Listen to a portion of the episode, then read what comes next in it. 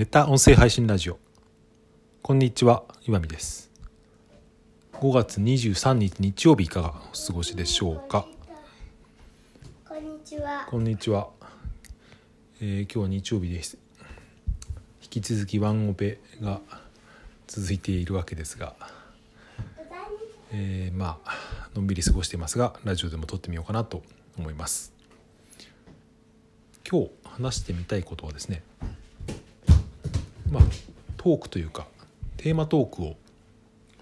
5分から10分のテーマトークを頭の中で構成するときに最短というか効果的な方法というのですね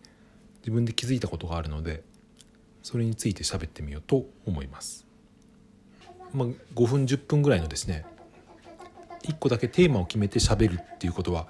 割と音声配信やってると毎日それをやっているわけですけど、うん。まあ、完全にフリーで挑む時もあれば何かしらのテーマを決める時もあって昔はですね僕の場合は下書きみたいなのを書いたりとかその箇条書きで何かテーマ的なものを書いたりとかいろいろ試してみたんですけどやっぱり書きすぎるとですね話話す時にそれを見てどうしてもなんか話に滑らかさがなくなるみたいなことがあってどうしたらいいのかなと思っていろいろ試してきたんですけど、うん、今のところ僕の中で最適な答えが出たのでそれを話してみようと思うんですがそれは何かというとですね、うん、タイトルを作り込むことっていうことなんですよね。この話僕何回かしたことありますけど、うん。タイトルを作り込むっていうのはどういうことかというと、まあ、今回の僕のこの配信のタイトルだと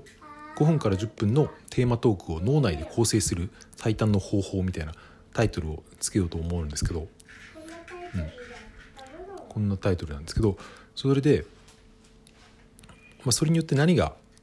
できるかっていうと、まあ、タイトル自体のですね出来っていうのは、まあ、それほど、まあ、魅力的なタイトルであるのに越したことはないんですけど、まあ、タイトル自体の出来というのはこの際置いといて僕は言いた言いたいのはですねタイトルをその頭の中で練り込む、うん、過程で自分の話がまとまっていくっていうそれを言いたかったんですよね。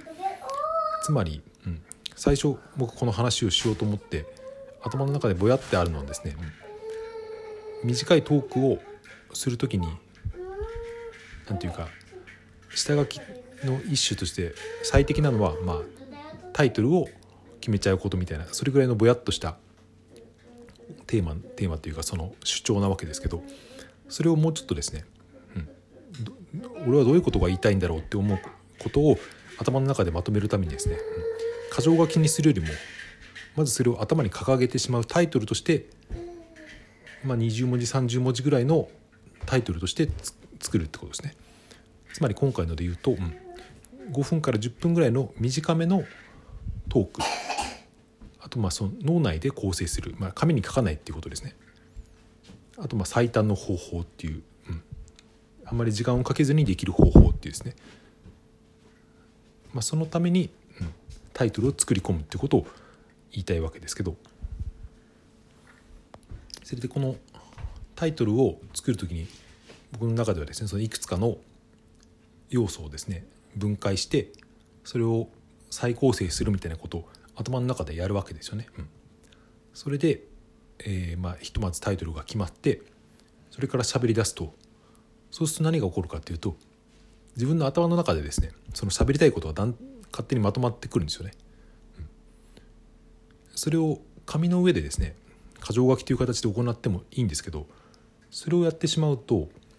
やっぱりどうしてもその文字を見ながら喋ることになるのでそっちに引っ張られてしまったりとか喋りに自由度がなくなってしまうってことがあるんですけど、うん、タイトルをだけをボンと出してそれを見ながらとは別に見なくてもいいんですけど喋るともあとはそれ頭の中で喋るだけなので。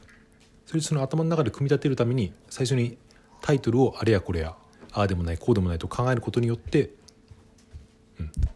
頭の中が整理されるってことがあるので、うん。まあ、僕の中ではですね、まあ、短いトークで言えば一つのテーマで言えば、うん、自分が言いたい要素は何なのかってことを改めてまとめ直してそれをですね短めの文章20文字から30文字の一つの文章にするっていうことをですねやると、うん、それから喋り出すとそれほど話があっちこっちいかないなってことを思ったというそういう話でした。はい。大体5分です。はい。今日はそんな話でした。えー、息子くんは今はレゴでレゴで夢中になって何か飛行機みたいなものを作ってますけど。今何作ってるんですか？うん。ドローン。のだそうです。レゴでドローンを作るね嬉しそうに作ってますがはい。そんなのんびりした日曜日の配信でした。さあこれからどうしましょうか。ハンバーガーでも食べに行こうかなと思いますが皆さんも。もうもう元気だ食べたいそうだね。風邪治ったね。よかったね。はい。そんな感じで終わりにしたいと思います。良い日曜日をお過ごしください。聞いていただいてありがとうございました。さようなら。また明日